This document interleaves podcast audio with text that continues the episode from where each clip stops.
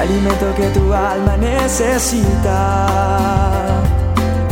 para que puedas comenzar un nuevo día. Es el momento de abrir nuestra mente y corazón para que juntos comencemos a vivir en bendición, en oración y en victoria me levanto hoy con reflexión, meditación, con la palabra del dosis diaria con William Arana. La historia que te quiero contar hoy pasó hace ya más de 40 años. Un hombre está en su trabajo y hace un amigo y lo invita a su casa.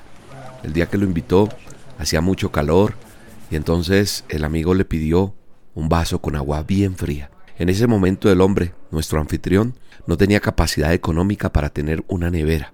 Así que le sirve el agua que estaba al clima y sale corriendo donde la vecina a pedirle hielo. El amigo que lo visitaba notó la situación y muy respetuoso recibió el agua y nada se habló del tema. El anfitrión, protagonista de nuestra historia, poco le importaba lo que pensaran los demás de él. Lo único que verdaderamente le importaba era hacer sentir muy bien a su visita. Al otro día ya no estaba el amigo, así que de pronto escuchó que tocaban en la puerta. Venían a entregar una nevera. El hombre asustado le dice a los que la traían, no, esto es un error. Yo no tengo para pagar esa nevera. Están equivocados. ¿Saben una cosa? Resultó ser una nevera que le enviaba a su amigo, el de la visita. ¿Sabes? Si mañana decidimos criticar menos y ayudar más, no solo mejoramos la situación del que ayudamos, también seríamos más felices. Tan felices que no tendríamos tiempo para andar criticando. ¿Sabes qué dice la palabra de Dios?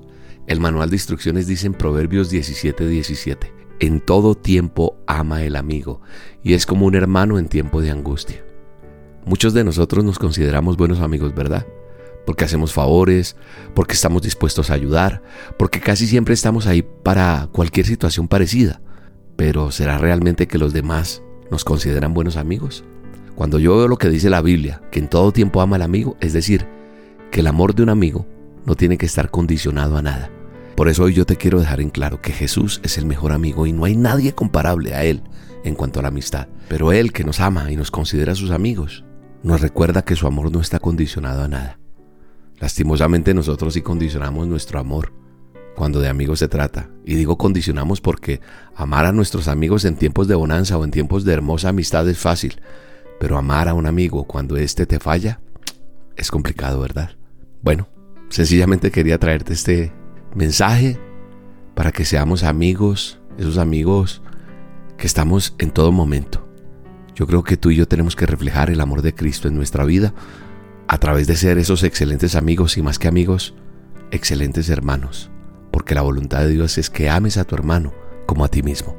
Pido a Dios te bendiga y también le pido a Dios que ores por nosotros para nuestra visita a Mérida, que será el próximo 18 de marzo en la Plaza de Toros de Mérida tendremos un tiempo especial a las 7 de la noche, entrada libre a solas con Dios.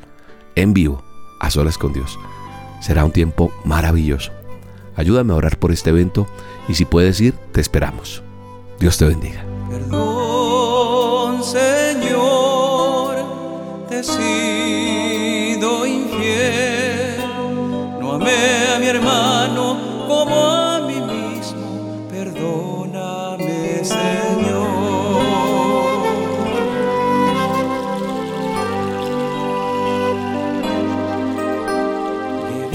descalzo y no le calcé. Estaba hambriento y su hambre no sacié. Le vi desnudo y no le arropé. Perdóname, Señor. Perdón, Señor, te sido infiel. Amé a mi hermano como a mí mismo. Perdóname.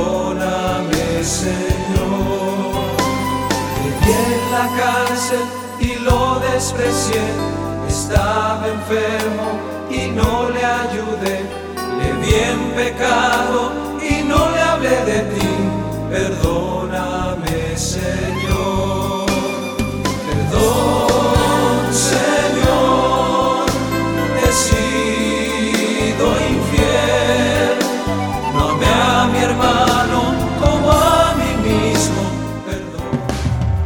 La dosis diaria con William Arana, tu alimento para el alma.